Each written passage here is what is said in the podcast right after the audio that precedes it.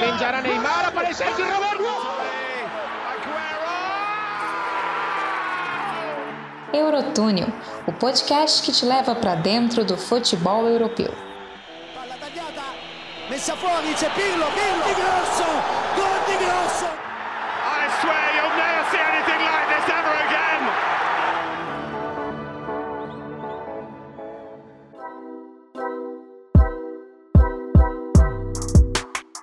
E aí, senhoras e senhores, estamos aqui com mais um Eurotúnel.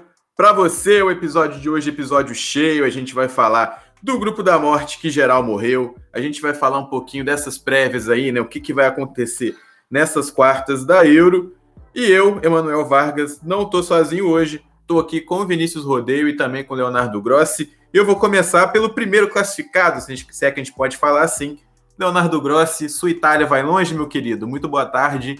Tamo junto. Boa tarde, pessoal. Boa tarde, pessoal que tá ouvindo a gente. Boa tarde, não, né? Quem tá ouvindo a gente, por favor, em qualquer momento aí. É, cara, a Itália aí realmente aí tem o grande desafio dessa sua Euro enfrentar a Bélgica. É, depois de passar ali pela Áustria, o jogo complicou bastante, né? Na hora do, na hora do vamos ver, a Itália é, teve um pouquinho, complicou ali um pouquinho, teve dificuldade para passar da Áustria, que foi um jogo bem, bem duro assim para a Itália. E aí o teste agora é contra a Bélgica, né? Vamos ver ali se a, a Itália de Mancini consegue superar a grande geração belga. É isso aí, Leonardo Grossi. Quem tá comigo também, né? Como eu já falei, Vinícius Rodeio. Ele que de nós três que é o único que já teve a sua querida seleção, sua querida pátria partindo, eliminado nessa Euro. Muito boa tarde, Vinícius Rodeio. É bom dia, né? Boa tarde, boa noite para vocês, meus queridos Leonardo e Emanuel, e também para o nosso ouvinte aqui. É, desde já é, expresso a minha tristeza com a eliminação portuguesa recente. E é isso, acho que a Bélgica aí vai, vai carregar Portugal, que tem sempre um histórico de perder para a seleção que é campeã. Então veremos se vai ser esse primeiro título da seleção belga, esse primeiro dessa grande geração que vem tendo. Mas é isso, Portugal decepcionou. É, é, faltou muitas oportunidades, não soube aproveitar, mas Cristiano Ronaldo continua sendo artilheiro e quebrou mais recordes ainda nessa edição. Boa, boa, boa. Antes da gente começar, né, falando do nosso tema aqui hoje, aquele convite de sempre. Segue aí a gente lá nas redes sociais, no Twitter com Eurotúnel, no Instagram com arroba Eurotúnel Podcast. Compartilha também, tu, compartilha lá nos stories, manda pra gente no Twitter, dá feedback na DM, enche o saco aqui da galera que comenta, de quem apresenta, fala com a gente, que a gente adora um tal do biscoito nesse, nesse podcast aqui. E agora vamos partir então para o nosso primeiro assunto, que é o grupo da morte, que geral morreu.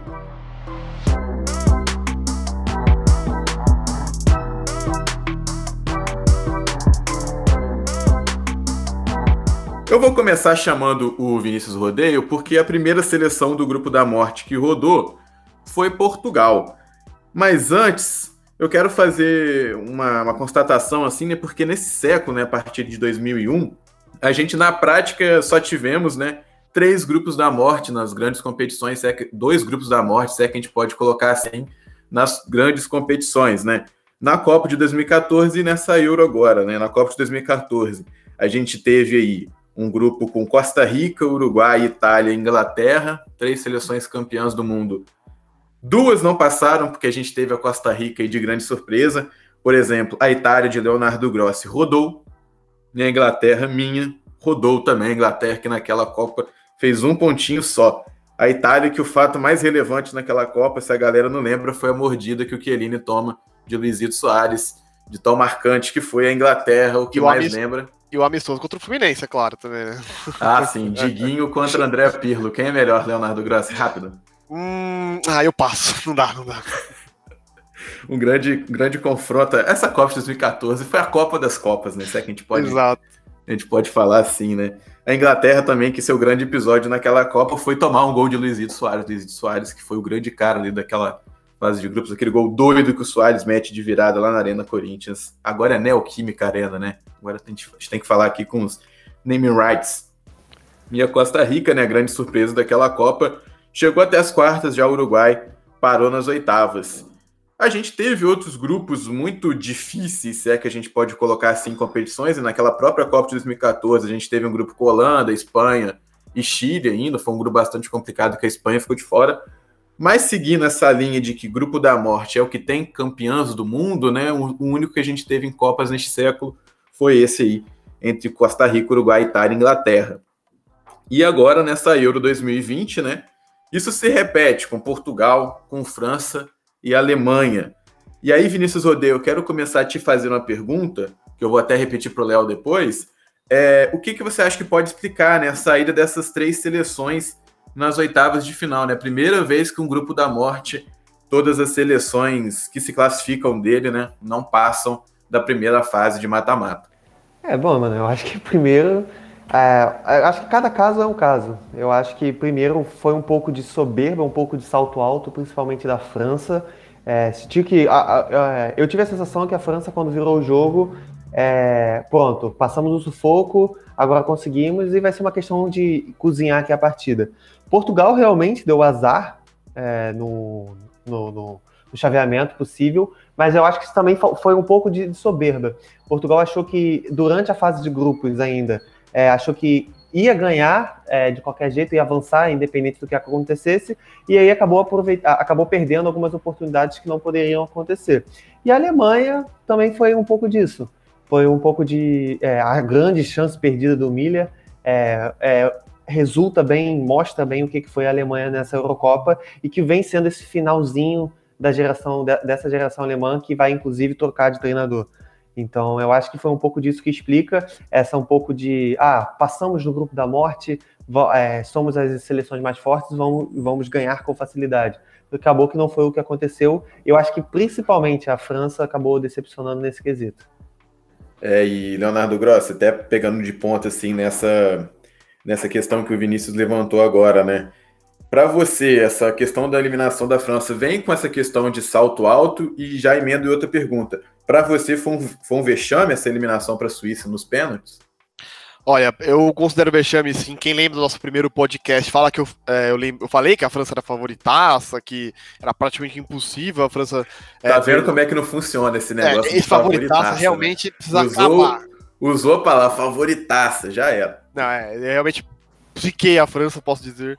É, mas realmente acho que faltou ali depois ali da virada, é continuar no ritmo de buscar mais, não deixar a Suíça crescer um pouco. E aí vacilou mesmo. Quando tomou o empate, veio o susto e na hora dos pênaltis, é, parece que não teve aquele emocional, né? De, putz, vamos conseguir, não sei o que, ficou nervoso, tinha, é, acabou perdendo, e aí, né, quando tomou empate, lembra da Euro 2016 para Portugal do jeito que foi, da prorrogação. É, realmente faltou um pouquinho mais de controle emocional ali da França. É, tinha, qualidade era óbvio que tinha, né? Para passar da, da, Suíça com tranquilidade é, e ter o que deu ali na, nos pênaltis. Severovic, craques né, da, da, Suíça, ajudou bastante. Pode, pode falar. Sorrisinho, pode falar. né? O sorrisinho de, Leo, de, de Vinícius Rodeio quando você cita Seferovic, né? Não. Exatamente, né? É, chamar o Seferovic de craque eu achei um pouco pesado, mas é isso. Agora, é. Decidiu, super cara. valorizando. Super valorizando o jogador demais agora. Mas decidiu. É o, que, é. é o que ele faz de melhor, é a cabeçada. Competições grandes você tem que crescer. É a mesma coisa do Patrick Schwinn, que ninguém sabia quem era ele antes da Euro. Agora a pessoa tá descobrindo e provavelmente ele vai ser vendido bem caro depois dessa Euro aí, porque vai chamar a atenção. Então o, o Severovic ali, depois, né, quando a França sabe 3x1, ele faz o primeiro gol, depois o segundo gol é aos 90 ali do Gra, tudo Vic, isso aí, né, da, da Suíça. E aí na prorrogação equilibraram, ninguém conseguiu fazer nada. E na hora dos pênaltis, o Mbappé, né? Logo o Mbappé é, perdeu o pênalti ali, acertando a travessão. Foi até bizarro, né? Tem que esperar o VAR confirmar, aquela coisa chata ali, né? Do, do goleiro a sair comemorando. E aí, realmente, a França acho que faltou um pouquinho mais de controle depois que abriu 3 a 1 de não deixar o ah, tá ganho, vamos, vamos só ficar de boa. E aí, mais uma falha do Deschamps aí, né? Que agora já se comenta bastante que pode sair, é, Zidane está disponível, o sonho do Zidane é treinar a seleção francesa, enfim. Tem muita mudança aí na, na, na para a seleção francesa que realmente decepcionou nessa Euro. É, o Léo traz essa questão do Zidane, né? O Zidane que por muitas vezes a galera, né, no Twitter adorava falar que o Zidane era um mero é, gestor de elenco, né? Um mero gestor de jogadores. O Léo, a, a, França tá precisando de alguém que vai gerir esse elenco, né? Porque o que teve de treta e fofoquinha depois da eliminação, né? É Pogba e Rabiot. O seu querido Rabiot tá sempre no foco das tretas, né, Léo? É, assim, a, a mãe do Rabiot é uma, é uma grande personagem, assim, do, do futebol, né? Ela que, aí, como você falou, depois durante o jogo até, né? A mãe do Rabiot é, brigou com a mãe do Pogba, e aí tava a mãe também de mais de alguém, que agora fugiu o nome, é, ali perto, e assim, foi uma loucura, assim, a mãe do Rabiot é, como gestor de, de carreira do seu próprio filho. Não é uma, é uma, boa ideia, né? Já temos bastante problemas, assim, no, no futebol assim, brasileiro também, é, de pais gerando, né, a carreira dos filhos. E sempre não é muito legal, porque o pai pensa mais no, financeiro do que qualquer na carreira do filho, então acaba prejudicando. E aí o Rabi, a mãe do Rabiot, mais uma vez, é, sendo o personagem principal, e vai ter muita coisa mesmo se o Zidane chegar para resolver. Não, se o Zidane é um ótimo gestor de elenco, com que ganhou três tipos League, eu quero ele no meu time. Então, assim, é, Acho que se a França, se o Zidane realmente sair o Deschamps, eu acho provável, né? Precisa o Deschamps procurar ali um bom lugar, um lugar mais um clube assim para começar. Ele começou na carreira na teve uma passagem na Juventus na Série B, quando a Juventus estava na Série B, ele era o treinador do time, e aí fez uma ótima, é, obviamente ganhou a Copa do Mundo, né? Fato, é bom treinador. Acho que uma, um clube ali para ele treinar na França ou qualquer outro lugar, acho que vai ser bom para ele. E o Zidane, acho que é, também merece o Zidane ali uma, uma seleção francesa depois do Real Madrid para comandar é, antes da gente mudar de, de seleção, né? É, dois pontos que eu queria levantar, que a mãe do, do Rabiot, para quem já leu o livro do Carlo Ancelotti, Liderança Tranquila, tem um determinado capítulo que ele fala do início do trabalho dele no PSG, que a mãe do Rabiot chega perguntando para ele por que, que o filho dela não tem oportunidade. e o Ancelotti no livro ele fala tipo assim, porque seu filho não tá pronto, seu filho não tem que jogar. Exatamente. E ele nem lida com a situação direito porque ele acha inadmissível, né? Ter uma situação dessa com um jogador, ainda mais da idade que já tinha o Rabiot naquela E situação. ainda assim, né? Tipo, o Rabiot, de, Rabiot já na sua posição já não é aquelas coisas, o Rabiot de lateral já ficou aquela, né? Faltou ali um Theo Hernandes que, cara, é, merecia muito de ser convocado ali. Realmente foi. De novo, a França tem tanto, tantos jogadores, tantos jogadores. E aí deixar até um. É, ficar um cara de fora assim no nível do Theo Hernandes foi, foi sacanagem mesmo. Rabiot é, nem merecia ser convocado, esse acho que é o fato. Rabiot não, não merecia a convocação, não. É porque o Deschamps, nessa partida contra a Suíça, ele inventou um esquema com três zagueiros, meteu o Rabiot de ala, né, nem joga o Lucas Hernandes, que era opção no banco, né, que era o lateral esquerdo. Sim. Você até entende, né, porque de ala realmente com o Lucas Hernandes fica difícil, mas e você não chamar o irmão dele, né, o Theo Hernandes, uhum. é sacanagem. E também, né, tristicina para Karim Benzema, né, porque a última vez que ele jogou a competição com a França foi eliminada para a Alemanha em 2014, 2016, França chega na final da Euro sem Benzema, chega na final da Copa, é campeão sem Benzema. Quando ele volta, cai nas oitavas. Então, o Benzema aí tem um probleminho com a seleção francesa. Vinícius Rodeio, já que a gente está falando de França, que muita gente imaginou que teríamos uma reedição da final da Copa da, da Eurocopa de 2016 contra Portugal, a gente não teve nem para o lado francês, né? E nem para o lado português a gente vai ter, não é isso? É, exato, né? Eu acho que Portugal também, eu acho que tinha é, grandes chances de passar pela Bélgica. Eu acho que era aquele confronto que você. É, Portugal ganhou a última. A verdade é que Portugal ganhou a última Eurocopa sem, é, sem enfrentar um grande adversário. E agora é, calhou tudo ao contrário, né? É, caiu no grupo muito difícil e enfrentou uma poderosa assim, seleção belga, que nem foi tão poderosa assim. A Bélgica jogou muito mais na defensiva é, do que propriamente conseguir é, o futebol avassalador em cima de Portugal. Acho que Portugal pecou nos próprios erros, que a gente já comentou em outros podcasts também. É, o erro de, for, é, de, formulação do meio campo. Fernando Santos perdido, é, tá o, desde 2014 perdido no meio campo de Portugal. É, e aí foi conseguiu redescobrir o Renato Sanches, que eu acho que é um jogador que sai muito valorizado de Portugal é, não só pelo título que conseguiu é, no Campeonato Francês com o Lille, mas principalmente com a campanha que vem fazendo e foi destaque. Então, e de novo, né? É outra Euro que o Renato Sanches sai como destaque, né? Exato, exato. Na última ele foi para o Bayern, não sei aonde que ele vai agora, se ele vai continuar no, é, no Lille. Mas foi isso, Portugal pecou. O Bruno Fernandes entrando é, ali não, não conseguiu ser uma boa. É, ele botou o Sérgio Oliveira no final. No final também ele colocou o Danilo. No, é difícil entender, né? O, o, time precisando fazer um gol, sendo eliminado, e ele coloca o Danilo. É e difícil. o Pepe foi para o Pepe virou centroavante, né? Não, o Danilo Pepe, entra e vira zagueiro. É, o esquema dele é colocar um, um volante para atuar como zagueiro e o zagueiro dele vira um ponto esquerda. É complicado, mas Portugal ainda tem uma. A, a geração é mais nova, é, tem bons valores, perde o Cristiano Ronaldo, provavelmente já pensando no, no, no próximo. já na, nos próximos anos, mas tem uma geração muito boa, não é uma geração tão envelhecida quanto a Bélgica está ficando, é, e também outras seleções que têm, têm crescido bastante.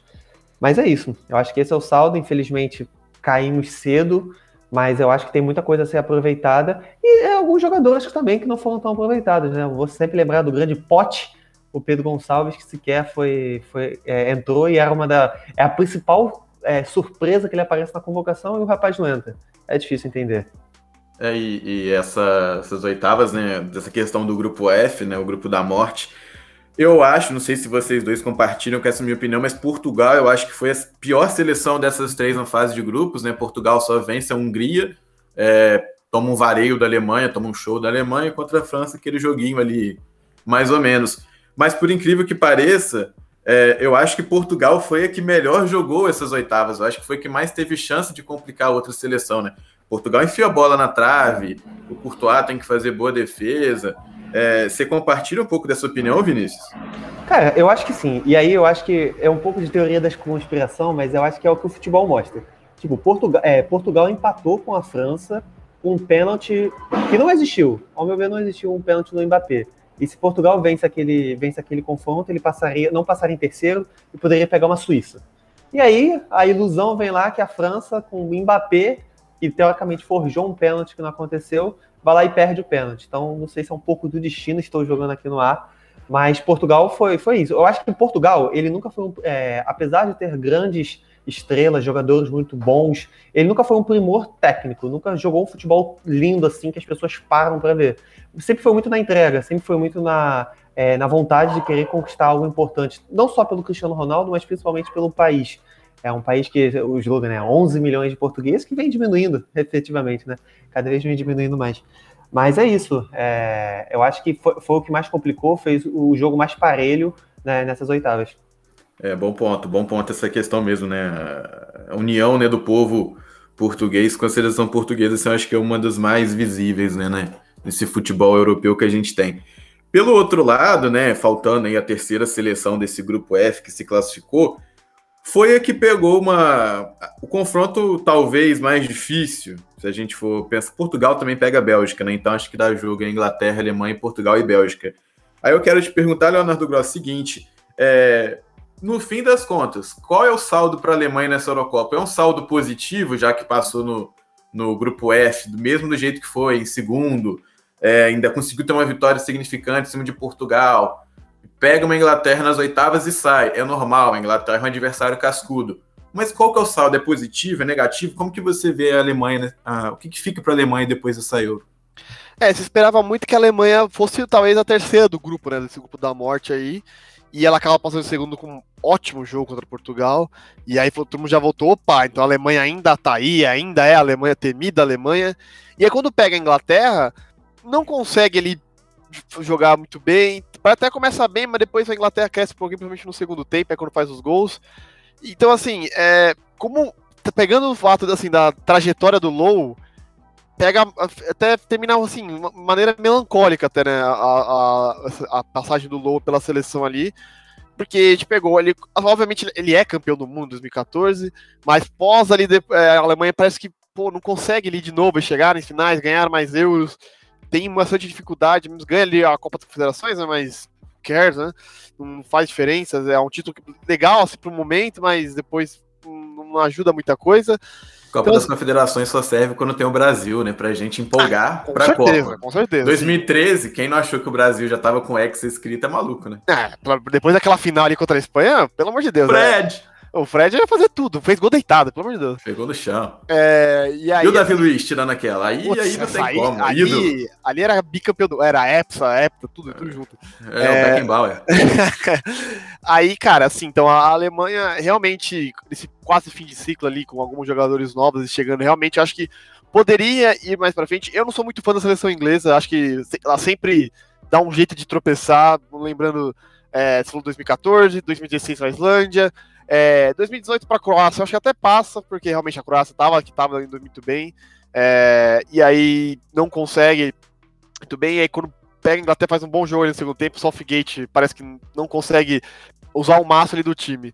E aí, acho que assim, pra encerrar toda essa passagem do Low ali, é a bola que o Miller perde ali, que o Miller não costuma perder. Se der 10 chances pro Miller, ele acerta as 10, mas aquela ali ele perdeu. É, foi surreal, tudo que já quando a bola passou e o Pickers foi do lado, já falo assim, caraca, a Alemanha empatou. Acho que era empate, né? Num, e, e, aí quando foi pra fora, eu falei assim, meu Deus, o Miller não costuma perder esse tipo de gol. É, então, assim, é, foi bem, bem ruim assim, essa passagem, da, essa Euro da Alemanha, eu, mas eu, eu, considero como positiva pelas expectativas pré-competição. Pré não esperava um terceiro lugar, conseguiu passar em segundo, aí por, por azar dos confrontos pega a Inglaterra que foi a primeira do seu grupo, e aí não conseguiu fazer um bom futebol, e, e assim, acaba perdendo para a Inglaterra, que é, assim, é até que justo mesmo, mas como nos meus palpites era a Alemanha passando e indo para a final, né? Antes, antes de começar a competição, até falando podcast, para mim a final era França e Bélgica, porque eu não sabia direito os confrontos, né? Mas aí pós que eu saí tudo certinho, eu falei, para mim virou a final virou França e Alemanha, errei as duas. Então, assim, é, tava feliz que acertei a. Eu acertei primeiro a Tcheca na Holanda, assim, mas aí depois errei um monte, então já derrubou o jeito. É, pois é. O Vinícius Rodeio, a Alemanha, ela vem aí, né, de, de alguns fracassos grandes também, né? Se é que a gente pode colocar o principal deles na Copa de 2018, né? Que no grupo com é, Coreia do Sul, o Son faz aquele gol, né? E, toda aquela comoção por causa do gol de Son. E com o México, a Alemanha fica de fora de passar de fase. Já era ali um prenúncio daquilo que estaria vindo com a Alemanha ou você prefere não ver dessa forma? Não, eu, eu, eu, acho que, mano, eu acho que até um, um, ponto assim, não sei se muitas pessoas concordam, mas eu acho que a, se, a seleção alemã é muito boa, isso é inevitável. É, são jogadores ótimos tecnicamente. Mas ali em 2014, criou-se uma expectativa muito grande por um resultado, que foi o 7x1 contra o Brasil. Porque se você for ver contra a final, contra a Argentina, foi um jogo parelho. E aí ele não foi campeão, tipo, não, esmagou, não foi campeão mundial esmaga, é, esmagando os adversários. Não, foi um jogo um jogo num dia atípico, que eu acho que vai ficar marcado na história, marcou aquela geração, aqueles jogadores. O Shurley vai ficar marcado, jogadores que tipo não, não são tão. O já isso. aposentado Shurley, né? Nem é, 30 é, anos surreal. É, e tipo, nem, nem vê. Então eu acho que foi muito. É, é uma seleção muito boa, mas criou-se uma expectativa muito grande do que ela realmente, do que realmente era. É, e aí também você pode levar, é, pode voltar uns anos atrás, em 2006, quando perdeu em casa também, foi eliminado na, na Alemanha. Então, eu acho que é o caminho, é normal, continua sendo uma seleção, uma das maiores, é, se não está no top 3, está no top 5 de, eu acho que top 3, né, de seleções é, que entram para ganhar em qualquer competição que, que chegam, e eu acho que agora vai, vai, vai, passar por uma reformulação que já vem acontecendo, e que jogadores é, como Kimmich, como. Acho que o Kimmich, eu acho que é, para mim é o que simboliza o que vai ser essa nova Alemanha. Uma Alemanha versátil, é, que vem crescendo muito é, a qualidade interna do, dos seus times, que antes eram basicamente dois. Agora você já consegue ouvir já é, uns quatro ou cinco times que brigam forte nas competições europeias também. É, vamos lembrar aí que essa própria Suíça, né, que elimina a França, é quase uma Bundesliga B, né, se é que a gente pode falar assim, porque a quantidade de jogador suíço que joga no campeonato alemão também é, é, é, um número muito grande. Isso prova como é que o futebol alemão vem se desenvolvendo, tanto para o próprio país, para a própria seleção, quanto para os clubes também. Tanto que a gente vê aí é, cada vez mais os times alemães, sem ser Borussia e, e Bayern de Munique, chegando forte na Liga dos Campeões. Vamos passando a régua aqui então, né, nesse grupo F, que é F mesmo, né? F que todo mundo acabou é, falecendo, né? Grupo F de falecendo nas oitavas de final é, nenhuma dessas três seleções. E as grandes favoritas aí, talvez, né? Alemanha nem tanto, mas França e Portugal, com certeza, foram deixando aí já essa Euro. Bom para a Bélgica, bom para a Suíça, bom para a Inglaterra, que a gente vai falar agora na nossa prévia das quartas de final da Euro 2020.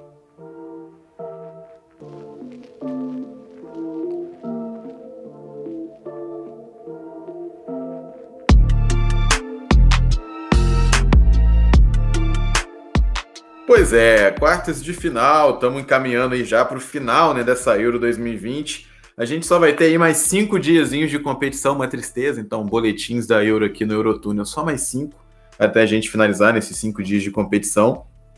E a nossa primeira partida né, de, de quartas de final, para a gente fazer uma préviazinha assim, essas quartas de final que pode chegar até uma final inédita, com altíssimas chances aí da gente ter uma final inédita, um campeão inédito também a gente está com muitas, muitas chances, né, altíssimas chances da gente ter um campeão inédito também.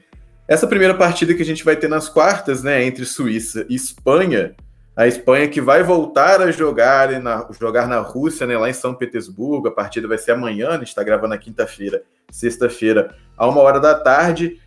A Espanha retornando para a Rússia. A Espanha que em 2018 é eliminada né, nas oitavas da Copa para, para a Rússia, né?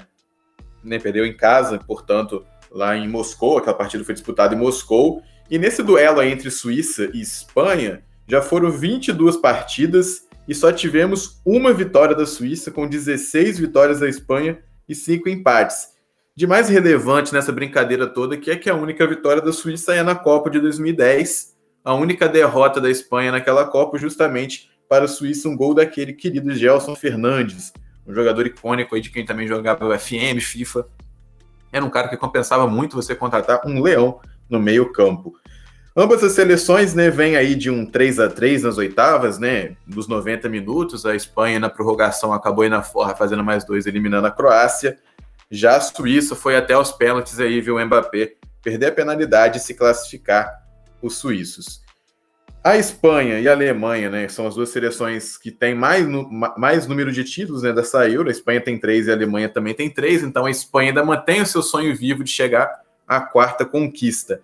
Vinícius Rodeio, você aí da União Ibérica, né? Vamos falar agora do lado que habla, não que fala. Quero saber de você o seguinte: qual é a sua expectativa para essa Espanha e Suíça? A Suíça chega com muito mais moral que a Espanha, se é que a gente pode falar assim, né? Pela expectativa e realidade, né? A expectativa da Suíça está bem acima da, da expectativa é, espanhola, né? Não, com certeza. E ainda mais pela partida que fez a, a, Suíça. A Suíça fez uma partida muito boa. Então, eu acho que é, é aquilo que a gente comentou até anteriormente. A, a estrela, tipo, não tem um craque na Suíça. É um conjunto de jogadores que atuam no, no, no tá, estão atuando no alto nível, então pode surpreender.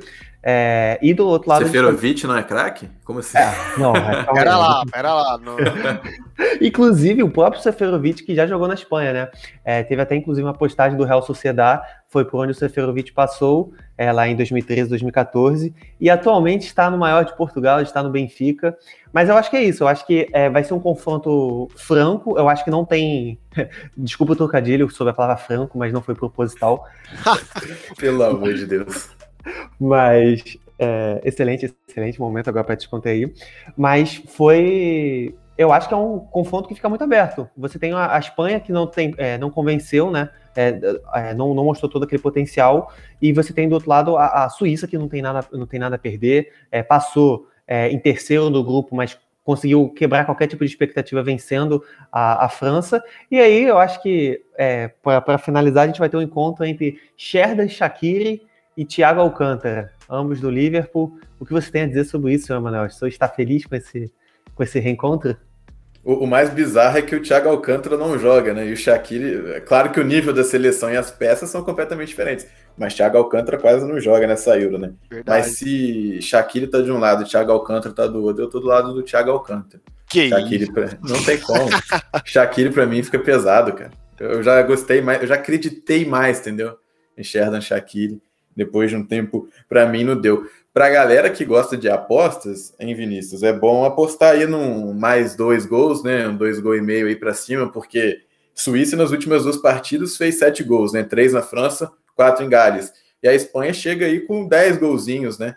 Dez gols feitos na seleção espanhola aí na, nessa Euro. Vai apostar, Vinícius Rodeio, aí em mais, mais gols aí? Ou não vai, não?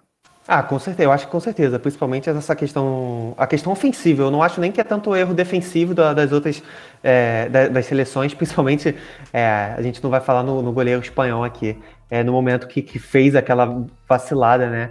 no, no, no, último jogo. Mas eu acho que é muito mais do poder ofensivo dessas duas seleções. É, o Seferovic, como a gente já brincou, o Gravanovic, tem o Sharkiri, tem o Embolô, que o Embolô, o Embolô, sim, eu acho que é o grande, assim, o grande expoente de, de, desse time suíço. Então eu acho que vai, vai, tende a ser um, um, confronto equilibrado, as duas seleções fortes, com muitos gols, mas eu acredito que a Suíça pode, pode ir mais à frente acredito que a, essa seleção suíça pode, pode surpreender e, quem sabe, chegar na, na, na, semifinal da Euro. É, um grande destaque também dessa seleção suíça é Zuber, né? Um cara que tem, tem feito aí uma Eurocopa gigantesca, né? Deu três assistências numa partida, então Zuber do Eintracht Frankfurt é um grande nome também para a gente ver nessa partida. Destaque da Espanha para mim também vai ser Pedro, o jogador mais jovem da, da, da história, né? Da, jogar um mata-mata pela, pela seleção, né? Passou Rooney lá em 2004. É um bom nome aí, Pedri. Bom, bom jogador da Espanha que pode levar essa Espanha aí para a semifinal. E se Espanha for para a semifinal, pode enfrentar Itália de Léo Grossi que vai ver né, a Itália sair do Olímpico de Roma, né, sair da Itália, ir até a Itália que já estava né, em Wembley, agora vai para Munique, vai para a Alemanha agora, sexta-feira, né, amanhã, quatro da tarde. Bélgica e Itália, 22 partidas, 14 vitórias da Itália, apenas 4 da Bélgica e 4 empates. Leonardo Grossi, você acha que vai se manter esse favoritismo aí da Itália? Acho que é o confronto mais parelho, né? Se a gente for tirar um Dinamarca e República Tcheca mais de de melhores jogadores do mundo, assim, vai, vai ser uma partida e tanta, né? Olha, você falou que a Itália vai sair do Olímpico da casa dela para Munique, mas Munique também é a casa da Itália, 2006 que o diga, né? É, eu, eu gosto, os italianos adoram a Alemanha muito 2000, por causa de 2006. É, cara, Itália e Bélgica, é, como você falou aí, os números é, dão bem favoritismo para a Itália. Quem lembra bem da Euro 2016, eu vou até peguei a escalação aqui, que parece né, meio surreal. É, era uma fase de grupos, eu lembro bastante desse dia, eu estava muito empolgado para assistir a Itália, de, obviamente de Antônio Conte, que foi com três zagueiros, né, para variar, um, variar um pouquinho, Buffon no gol, o trio de, da defesa era, obviamente, o, o verdadeiro BBC, né, Bonucci, da Chiellini, qualquer outra coisa disso é mentira, é, os alas, aí já começa, né, olha, o nível dessa seleção italiana, Darmian de um lado e Candreva do outro, no meio você tinha Parolo de, Rossi, aí tinha Giancherini também ali no meio um pouquinho mais avançado, e o ataque era Graziano Pelé e Eder, hoje, né, no, no São Paulo, assim. E essa... Cara, é, é, o, é o período é, é, um período muito ruim do futebol. Vamos ser sinceros aqui. Sim. É um período que a escalação da seleção italiana, tipo assim, nossa senhora, pouquíssimos era, só, era defesa e, e de roça, assim, que falava assim, pô, belos homens. Exato, ali, né? exato. E o Pelé metendo gol no Southampton, pra lá, o craque, gente. Exatamente. E assim, o, nessa época, o, o Insigne foi, começou banco, o Immobile começou no banco e entrou, não era o Immobile que foi da Las depois, né? Ainda não era um goleador nato. É, se pegar o banco, ele só piora também, né? Tem Zazá, tem Bernadette, tem Sturaro, Gibonas, nomes que se fala assim, meu Deus do céu, o que eles estão fazendo aí? Hoje é uma geração muito melhor. E essa Itália venceu a geração belga por 2 a 0 jogando muito bem. Palmas para Antônio Conte, que eu amo de paixão. É, é, isso que eu ia falar, né? Com, com o Tom e o Conte também, é, é mais tranquilo. É, ele é o cara, assim. Ele não, não tem como falar mal dele. É, tem como falar mal dele, sim, em questão de é, falar que não dá pra gastar tudo, que achar que a vida é dinheiro infinito não é o Brasfoot que faz o código lá. Não, é, tem um dinheiro pra gastar, e aí essas birras dele, assim, me, me irritam bastante. É, e aí, essa Itália ganhou da Bélgica, né, 2 a 0 gols de Giancherini e Pelé. Belo gol do Pelé, inclusive. É, e aí, então assim, o, o, o, histórico dá a favor da Itália. É, a Itália chega ali forte, né? 31 jogos invictos. É, muita gente fala assim: ah, a Itália não pegou ninguém. Aí a Suíça, que a Itália meteu 3, ganha da França, já começa assim: opa, né? A Itália já realmente um 3x0 na Constituição já, já, fica um, um, placar, é, um resultado um pouquinho maior ainda. Então, assim, mas eu ainda concordo que esse é o grande desafio da, da Itália. É logo a Bélgica apesar do histórico dar favor para a seleção italiana, é, acho que a Bélgica que chega mais forte dos times que estão nas, nas quartas. É, Roberto Martins é um baita treinador, tá? Quem ele teve uma passagem no Everton, eu lembro muito pouco, aí eu deixo o pessoal que acompanha a Premier League falar melhor. Se ele foi um bom destaque assim no Everton, que normalmente na seleção o cara sabe preparar muito bem os, os, seus times, o, o, estilo de jogo, assim como ele vai para anular o adversário, eu gosto muito disso, né? Ô, Léo, só pra, é só para dar um, para não perder esse gancho, né, do, ah, do claro, Martins, claro. assim. O Roberto Martins e o Mancini se enfrentaram na final da Copa da Inglaterra de 2013, que o Roberto Martins é campeão em cima do City com o Wigan. Então ah, tem esse fator todo aí ainda, né? Era ele, era ele. O City tem, tem um pavor enorme Isso. do Wigan, né? É, o Roberto Mantini foi, foi demitido do City nos dias seguintes por conta. É, era um final de ciclo também, é verdade, mas muito também por conta de perder um título, né, pro, pro Wigan naquela questão. O Wigan que depois é rebaixado. Sim, sim então, assim, então, é um, tem um histórico, assim, os treinadores a ser bem legal de acompanhar. E ali é o grande decisão, assim, pra Itália, realmente, assim, a Itália é, vai vir forte para a final? Eu ainda tenho minhas dúvidas. Eu, eu, coloquei antes que a Itália caía nas quartas de finais, é, porque realmente, assim, a expectativa era grande para essa Euro, mas o desempenho foi muito melhor do que esperado. Acho que para todo mundo, se alguém esperava que a Itália fosse passar o carro como passou na fase de grupos, é, eu realmente acho, vou achar estranho. Então, assim, é a Bélgica, é uma das favoritas do, do torneio, da, da chave ainda, né? A chave do lado ali da Itália e Bélgica um pouquinho mais difícil que tem a Espanha, né? A Inglaterra tá um pouquinho mais tranquilo. Então, é, vamos ver até onde pode. Uma, a Itália avançando não vai ser nenhuma surpresa, mas vai ser, para mim, inesperado. Bom ponto, bom ponto, Vinícius. Rapidinho falando sobre a Bélgica, a Bélgica pode ir aí sem Kevin De Bruyne e Hazard, né? Muito provavelmente não jogarão, né? O, o Roberto, o Roberto Martins já deu uma entrevista né, nesse início de semana é, falando, né, que os dois jogadores não devem estar à disposição. Então é meio que confia no Lukaku e vambora, né? Exato. É, ele, ele deu muito mistério nessa entrevista. Ele falou 50%, pode, é aquele negócio, ele pode jogar ou não pode jogar. Mas as pessoas esquecem que essas são todas as possibilidades. Então não, não tem assim, ah, vai fazer. Não, não tem uma terceira mão. Mas é, é isso, né? O, o Lukaku, inclusive, vai reencontrar muitos jogadores que ele já está acostumado por, por conta de jogar é, no futebol italiano, jogar no, na Inter. Vai encontrar o Barella e o Bastoni, então, que são companheiros, então são jogadores que sabem como marcar o treino diariamente é, com, com o Lukaku, mas é, ele, assim como foi com a partida de Portugal, ele foi o jogador que estava isoladão na frente. Acho que vai, vai ser um pouco disso que vai acontecer. E claro, a, a Bélgica conta, um, um, conta bastante com muitos jogadores pelas beiradas. Você tem o Mertens, você tem outros jogadores que entrou no, no final da partida também entrou o Carrasco. Então são jogadores que podem surpreender e eu acho que eu gosto do sistema defensivo da Bélgica. Você tem ali o Vertogen, você tem o Vermaelen, você tem o Courtois. Então também não é um time muito bobo, não é um time bobo, então acho que vem forte. Mas óbvio, você perde o, o irmão mais famoso, o Hazard, mas você tem o Torgan, que foi inclusive que fez o gol.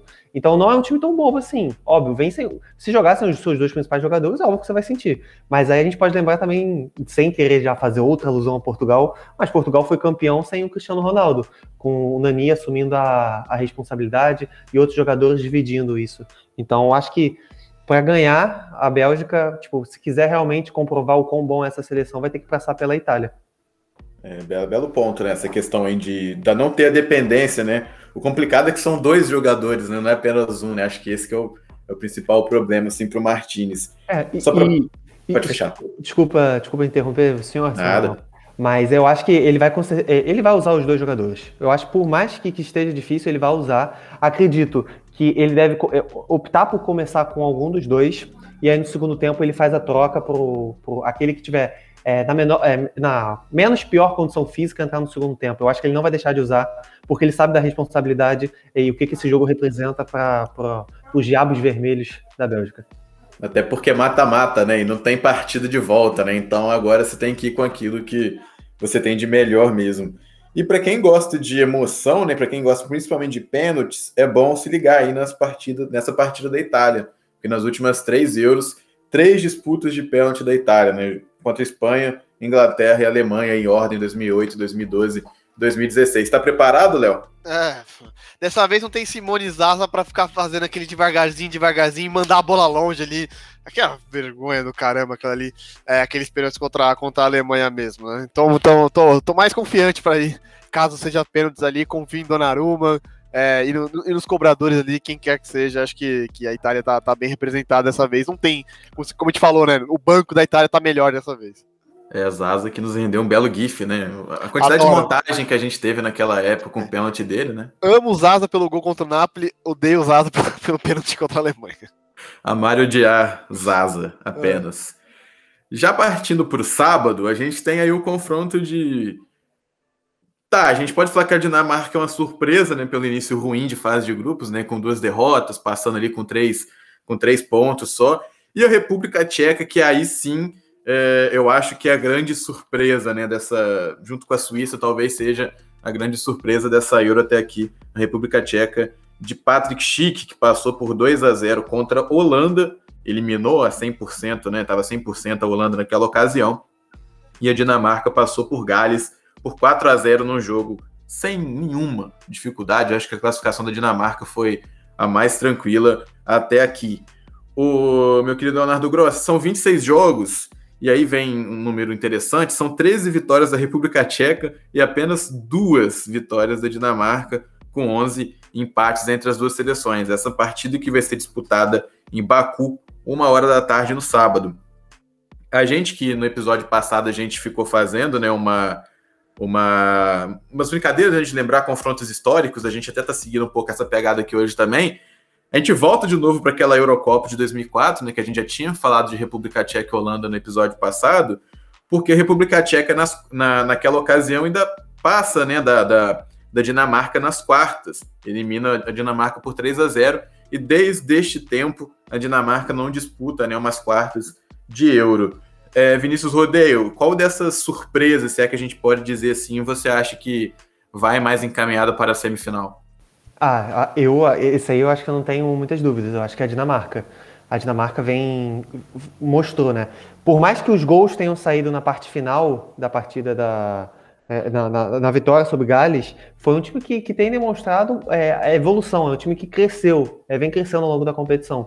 Então, eu acho que tem, tem, tem bastante a possibilidade de, de avançar e, e, e, eu acho que consolidar ainda mais é, essa, é, avançar, né? Avançar até as semifinais, consolidar ainda mais essa bela campanha que, que vem fazendo. Eu acho que é, é, um time que, assim como, assim como eu comentei com a Suíça, é um time que vem muito empolgado, é um time que joga muito. Eu acho que aquele, aquele fator que aconteceu com o Eriksen, a perda do, Eric, do Eriksen ali na, na competição, uniu muito mais o time e é um time que consegue é, marcar tem, tem, conseguido marcar, chegar com muita frequência. Inclusive, o jogo contra a Rússia foi, marcou quatro gols, mas poderia ter sido seis, sete, e tem conseguido se defender muito bem.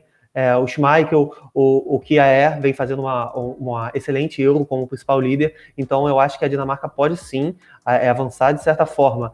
É, apesar de ser aquele confronto, o patinho feio da, da, das oitavas, eu também achava que seria o, o, o, patinho feio contra Gales, e foi uma partida muito boa. Então eu acho que a Dinamarca é, vai ser mais um episódio de Dinamáquina pra gente. É, o, Vinícius Rodeia, isso é interessante que você falando de patinho feio. Muita gente tem achado essa Euro ruim porque as seleções, em tese, favoritas não estão conseguindo êxito, né? A França já ficou pelo caminho, Portugal já ficou pelo caminho, Alemanha. Então a galera acha que a competição está ruim. Eu já consigo ver de outro lado, né? Eu vejo uma evolução muito grande dessas outras seleções e como elas têm conseguido complicar né, essas seleções mais favoritas. É, Leonardo Grosso, acho que a grande esperança para a República Tcheca é Patrick Schick, né? Quatro gols marcados até agora nessa Euro. Briga pela artilharia, né? Que no momento é do Robozão com cinco. E ainda por cima, se chegar ao quinto gol nessa Euro, né? O Schick ele iguala aí ao Milan Baros como grande artilheiro tcheco é, em grandes competições, né, tanto em Copa, tanto em Euro. Você acha que o Chique vai brocar umzinho amanhã, é, vai, vai brocar umzinho no sábado, né? Não amanhã, no sábado?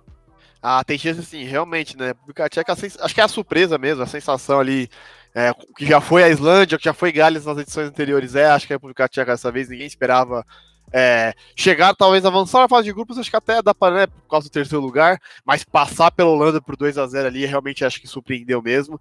E aí é um confronto mega equilibrado, tem duas seleções que, independente de quem estiver na semifinal, vai ser bem legal de acompanhar. É, possivelmente enfrentando uma Inglaterra ou Ucrânia, né, as outras adversárias. É, e aí depende mesmo do seu centroavante, ele que tá ali, é o destaque do, do time da República Tcheca.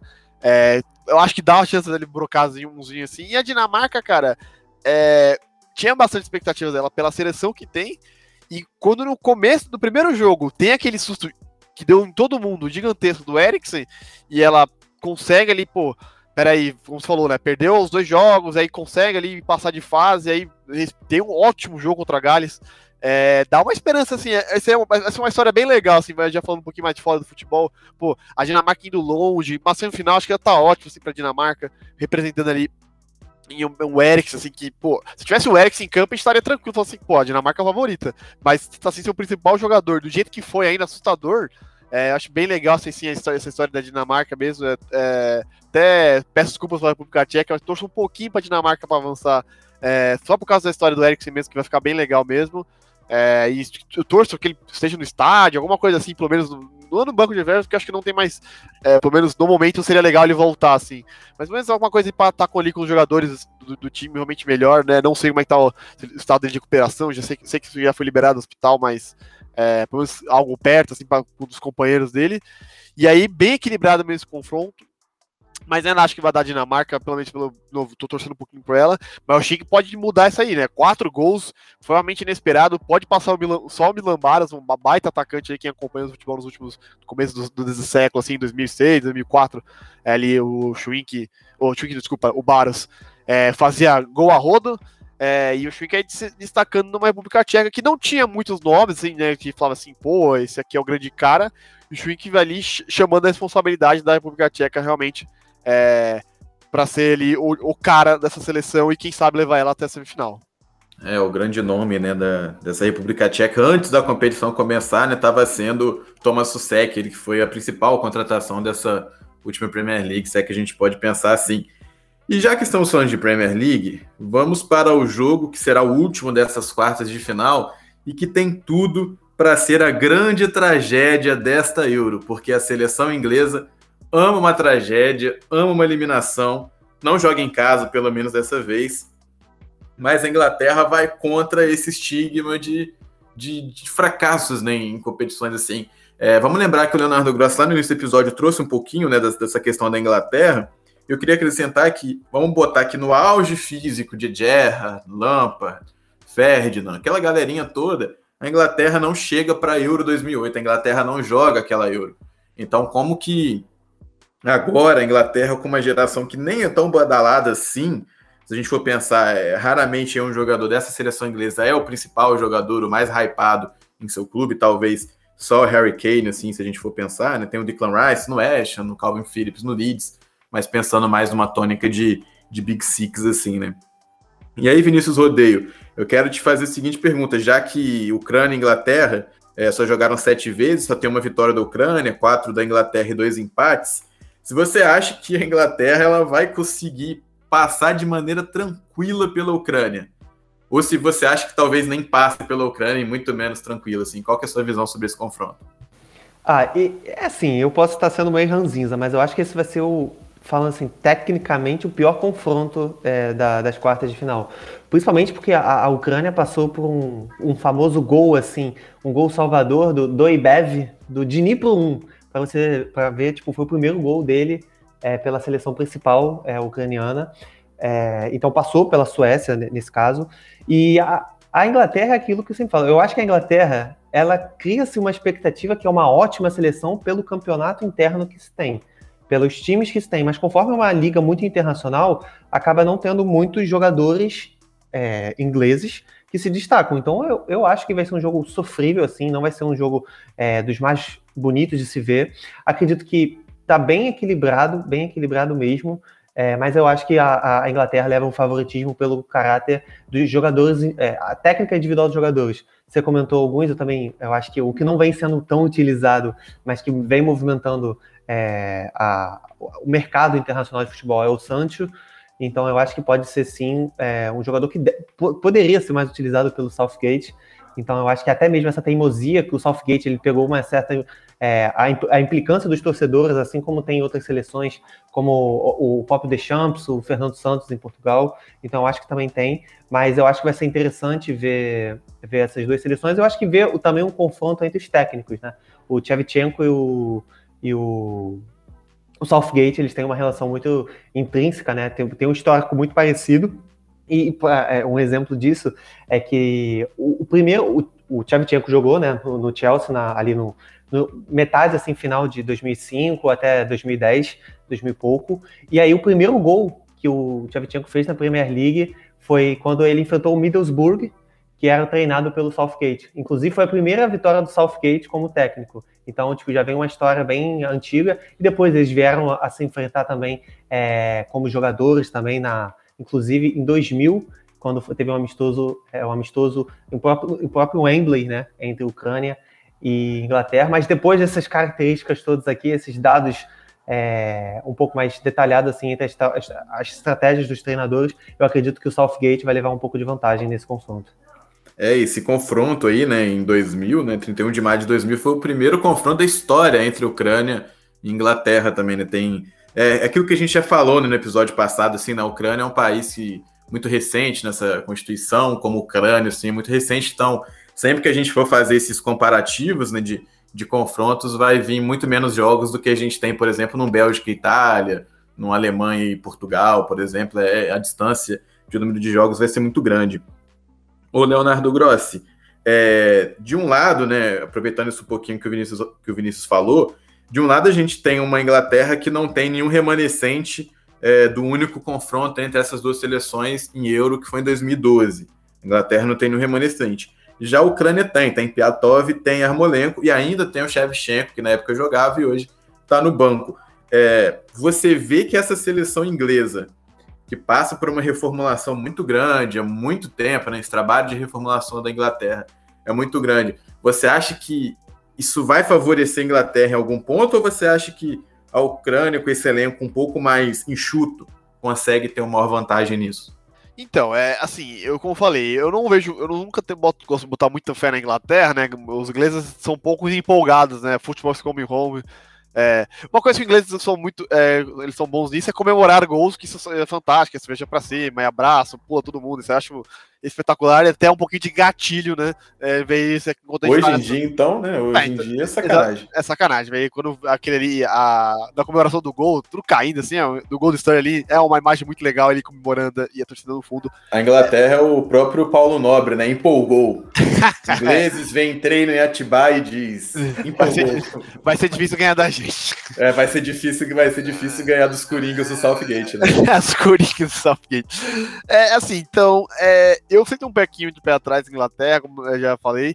E a Ucrânia, assim, não apresentou um futebol muito vistoso, mas com ideias interessantes do Tchevchenko, é bem legal ver o Tchevchenko como treinador, óbvio, porque foi um, um jogador que te, é, gostou muito de acompanhar e é legal ver ele assim como treina, treinando, mas realmente ali, né, quando a Ucrânia é, perde para a Holanda, é esperado, um 3x2, né, tem um bom desempenho ali na derrota contra a Ucrânia, e aí a derrota para a Áustria já pega um pouquinho mais do que se podia esperar um pouquinho é, mais da Ucrânia mesmo é, venceu. Só venceu a Macedônia do Norte e também teve um pouquinho de dificuldade. As ideias são legais do Tchevchenko, né? Mas realmente não está conseguindo é, desempenhar um bom futebol. Acho que dá para surpreender a Inglaterra, sim. É, os nomes, como você falou, não são muitos destaques, poucos remanescentes dessa época do último primeiro confronto deles, mas das, podemos dizer que das, dos times das quartas finais, das seleções das quartas finais, a Ucrânia seria a pior, mas não nada horrível, assim, disparada, assim, é mais, realmente acho que não é a única liga que poderia, podemos classificar como a pior mesmo acho que dá para surpreender. É, pelo futebol que a Inglaterra tá praticando, tá difícil. Pelas peças que tem, deveria estar tá praticando muito, muito mais. Né? Vamos ver se agora que o Sancho foi anunciado no United, talvez o Southgate fale assim: opa, agora posso colocar já que tá jogando na Inglaterra, né? Que parece que realmente é uma exclusão ali porque joga fora da Inglaterra que eu não consigo entender. É o bullying. É, é, um, um bullying, assim, se jogar fora da Inglaterra, você não merece, não tô te acompanhando. Eu acho um absurdo, porque o, o que o Sancho fez no Borussia foi um, é um absurdo, né? E agora no United vem, vem forte ali, né? Já, então, assim, é, vamos ver se o Santos começa a entrar.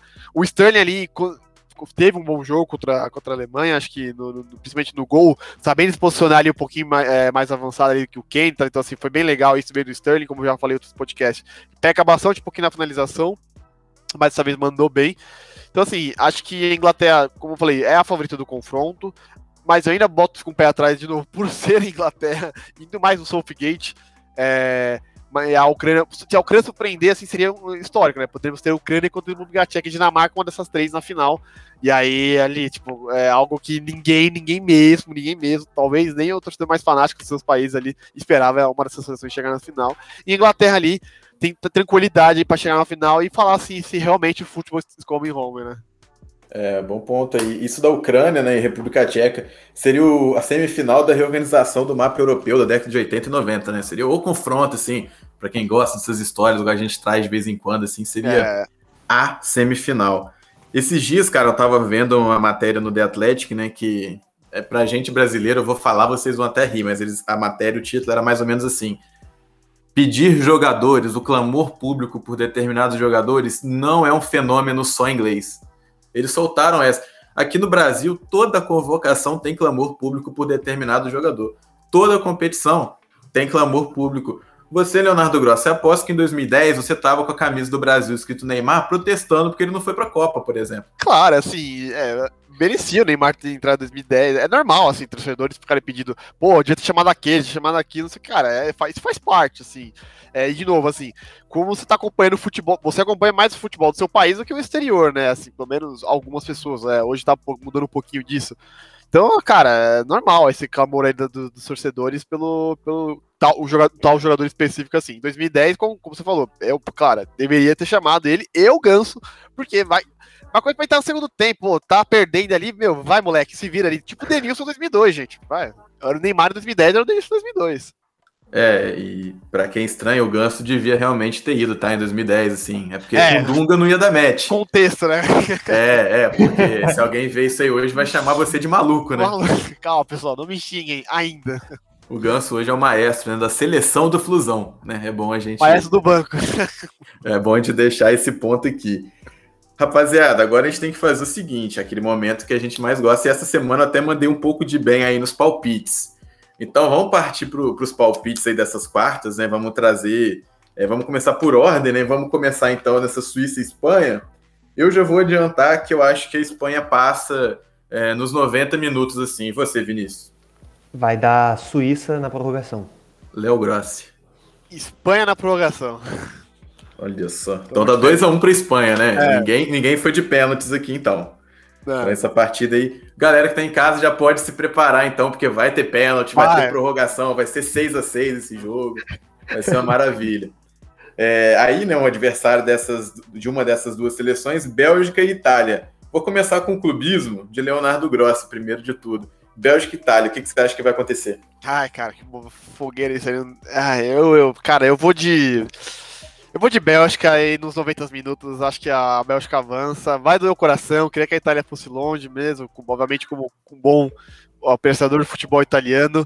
É, mas, cara, não vou mudar meu palpite de antes. Acho que a Itália cai nas quartas finais. É, pelo menos uma seleção. Vai ser justo, sim, uma queda da Itália pra Bélgica. Então eu vou de Bélgica nos 90 minutos. Vinícius Rodeio, Bélgica ou Itália? Pizza ou batata frita, meu querido? É, eu acho que vai dar Ita- é, Itália, sendo bem sincero. Eu acho que da Itália nos 90 minutos e é isso. Não tem muito o que comentar. Acho que ainda vai ser, vai ser um jogo que tem E assim, só pra deixar claro, assim, é, eu, se a Itália avançar, obviamente eu vou ficar feliz, tá, gente? Por favor, né? Não vou, vou ficar feliz de errar meu palpite se a Bélgica acabar perdendo, tá? Então, você fala, desculpa cortar o Vinícius aí que tava falando, mas pode voltar, Vinícius, só falando isso. E, e prefiro batata frita do que pizza. É, eu Não. vou de. Pode falar, Vini. Não, é esse mesmo. Eu ia falar também que eu também prefiro batata frita, mas eu acho que vai dar pizza.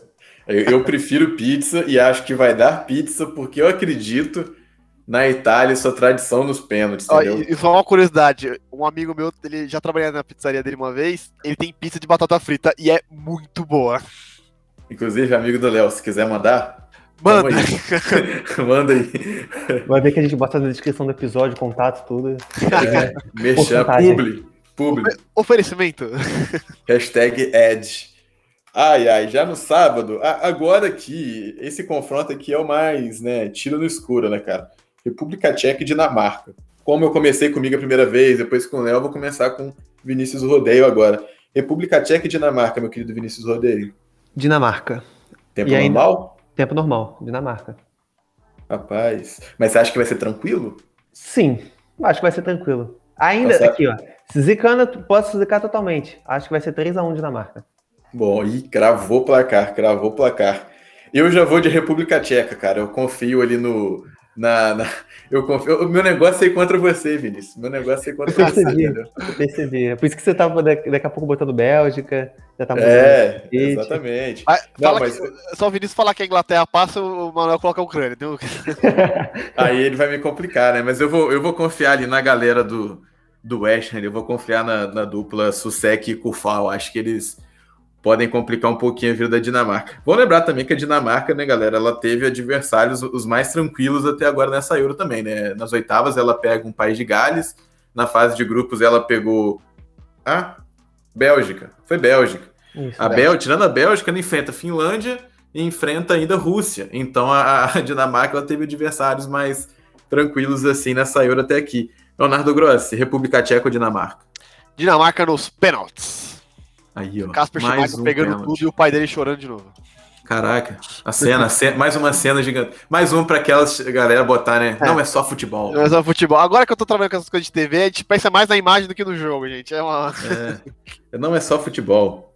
Filho e pai e filho, né? A gente já teve um pai e filho na Itália com Chiesa e é, Chiesa agora e o Chiesa velho, né? É, e, e vocês chegaram a ver esse vídeo do, do, do pequeno Chiesa é, perguntando. Olha um vídeo assim, o pai dele segurando, né? O Henrique segurando ele, o, o Federico Chiesa. Ah, quem vai fazer o, o, o gol, gol da Euro, o gol da Itália? Aí o, o Chiesa atual, assim, eu. Quezinha. Tipo, é, Chiesa. E assim, é. Lembrando que o melhor Chiesa de todos os tempos é o Chiesa do Náutico, tá? Só pra clarificar. Brincadeira. Também há divergência se é o Marcos Chiesa do Pânico, né? Marcos Chiesa do bola, o Bola ou o Chiesa, exatamente. Tem muitos Chiesa aí, os Chiesa são um destaque aí no, no mundo, assim. É, mas só um deles tem gol na Série B, só. Sim. Exatamente, só um deles tem gol na Série B. E não para de fazer, né? Não viciadinho. Para. Viciadinho colocar para dentro. Agora eu vou abrir as honras e vou aí com certa tranquilidade confiar aqui nos Coringas de Garrett Southgate, que vai contrariar toda a zica e finalmente o futebol estará voltando para casa. Inglaterra 2 a 0 no tempo normal, viu? Vinícius Rodeio, sua opinião. Inglaterra, chute. Inglaterra, tempo normal também. Aí, até que enfim, agora a gente casou bonitinho aqui, ó, no tempo normal e tudo. Leonardo Grossi. Ai, tô pensando, acho que eu vou, vou pagar. Assim, eu queria falar que a Ucrânia passa nos pênaltis, porque a Inglaterra tem problema nos pênaltis, mas na última Copa a Inglaterra conseguiu passar nos pênaltis, né? Sim. Então. Ai, ai, ai. Eu, vou, eu, eu gosto de. Vou botar emoção nesse palpite aí, vai que eu acerto, né? Se eu errar, tudo bem. Ucrânia na prorrogação avança. Rapaz. Mas Tcheve, é aquilo. Tchevchenko entra e marca um gol dele. é aquilo que a gente tava. É, mas é aquilo que eu é, falei quando eu puxei o jogo, né? É, isso aí seria a, a, confecção perfeita do drama que seria essa partida aí. Você imagina ser eliminado como ampla favorita na prorrogação ainda aí, a Inglaterra acaba, né? A Inglaterra não tem jogo tranquilo, gente. Pode ser qualquer jogo a Inglaterra vai, um O inglês gosta de emoção, então acho que é, só para passar diferente de vocês, o Ucrânia na prorrogação, nem nos pênaltis, na prorrogação. É, aí eu acho que a Football Association lá pode sentar e dissolver a seleção inglesa, vir com uma ideia de fazer uma seleção da Grã-Bretanha, entendeu? Igual nas Olimpíadas, mais ou menos. Vir com uma questão meio diferente, sim, porque, porque, a Escócia também em Copa também, em, em competições também é um problema. Se a gente for pegar esse, esse século inteiro, a seleção britânica mais bem sucedida é País de Gales, que chega na semifinal de 2016, né? Olha é nem Inglaterra e não, a gente não tem nem a, muito menos a Escócia, que ficou esse tempo todo sem jogar. A gente teve uma Irlanda do Norte se classificando, então são aí as seleções aí britânicas sempre chamando atenção, às vezes, de um lado mais negativo nas competições, tanto na Copa, tanto na Euro. Vamos chegando ao fim né, do nosso querido episódio aqui, o nosso episódio número 4, episódio cheio, né? Amanhã estamos aqui com o boletim de novo, no sábado, idem. E assim nas quartas, será nas semis e também na grande final. Meu caro Vinícius Rodeio, me despeço de você primeiro, porque assim como você, é, juntamente com a sua seleção, né, vou despedir você primeiro aqui do nosso episódio de hoje. Caraca! Esse, esse, tipo de humor é porque, aí, gente, eu já queria me despedir aqui. Esse foi meu último episódio também, depois, dessa, depois dessa mensagem do senhor Emanuel. Mas brincadeira, foi, apesar desse senhor Emanuel estar pegando no meu pé, eu queria dizer que a minha seleção foi campeã recentemente, né? Vamos ser sinceros. Ainda é atual campeã, não? Ainda é atual campeã. Depois É, a não ser que nada aconteça, né? De muito estranho, ela não vai ser mais daqui 10 dias. É, a não ser que o, o, a seleção portuguesa contrate o, o, advogado do Fluminense, a gente começa a ver o regulamento da Eurocopa. Mas brincadeira, acho que vai acontecer tudo certinho. Espero também que tudo aconteça. Tem uma celebração muito boa. Está sendo muito bonito ver a competição. E um abraço para vocês. Um prazer estar na honra é, ao lado desses dois grandes expoentes do jornalismo. E também, e também de você ouvinte, agradecer por todo o carinho e você ter escutado até aqui. Ah, que, que, palavras bonitas, né? Palavras expoentes é muito bonito, né, Leonardo Graça? Expoente é uma palavra diferente. Não se escuta todo dia essa palavra, Não. palavra expoente. Não, exatamente, muito, muito bela. Inclusive, meu querido Léo, me despedir de você também. Muito obrigado pela sua presença. Tamo junto aí. Força é, Duri. Força aí. Bom, não espero que a, Itália não seja eliminada para eu não ter. É, você não falar o mesmo que você falou pro Vinícius pra mim, né? Então. É, mas brincadeiras à parte, é, obrigado, Emanuel, Vinícius aí pela, é, mais uma vez o podcast. É, a Euro tá muito legal de acompanhar, mas também tá muito mais legal fazer o podcast aqui é, com vocês. Espero que o pessoal que esteja escutando também é, esteja gostando, que, como já falei outras vezes, não vai ser só para Euro. Euro é, futebol europeu ainda não vai parar, já daqui a começa. O mercado de transferência já está pegando fogo, hoje é o primeiro dia, tem muita coisa, né? Hoje é o primeiro dia aberto, mas muitas negociações já foram finalizadas já. Então vai ter muita, muita mais podcast para vocês ouvirem da gente. Valeu! É, lembrando aí que da gente que do Eurotúnel, né, nós cinco aqui, se a gente for ter uma rinha de novo entre os membros aqui, é só se a Itália chegar na final e se a Inglaterra também chegar na final. Aí a gente tem rinha aqui. E aí vai ser dois contra um, porque aí eu já Jalil Eli de um lado e Leonardo Grossi do outro. E só um deles, só um desses três já foi campeão da Euro, né? Exatamente, né? Para a Inglaterra ganhar é só, é só se o, o goal line technology não funcionar. Palavras é. fortes. É, você sempre cutucando, né, os amigos, os mates, os mates ingleses. Muito obrigado, Leonardo Grossi, muito obrigado, Vinícius Rodeio, muito obrigado a todos que estão nos ouvindo também aqui nesse episódio. Compartilhe nas redes sociais, põe no Twitter, põe no Instagram, põe no Facebook, se você ainda usar Facebook, porque eu não entro no Facebook faz anos já, só entro para fazer cadastro de coisa nada a ver, para não ficar preenchendo com as minhas informações. E é isso aí, vamos chegando aqui ao fim. Muito obrigado pela audiência, um abraço e até a próxima.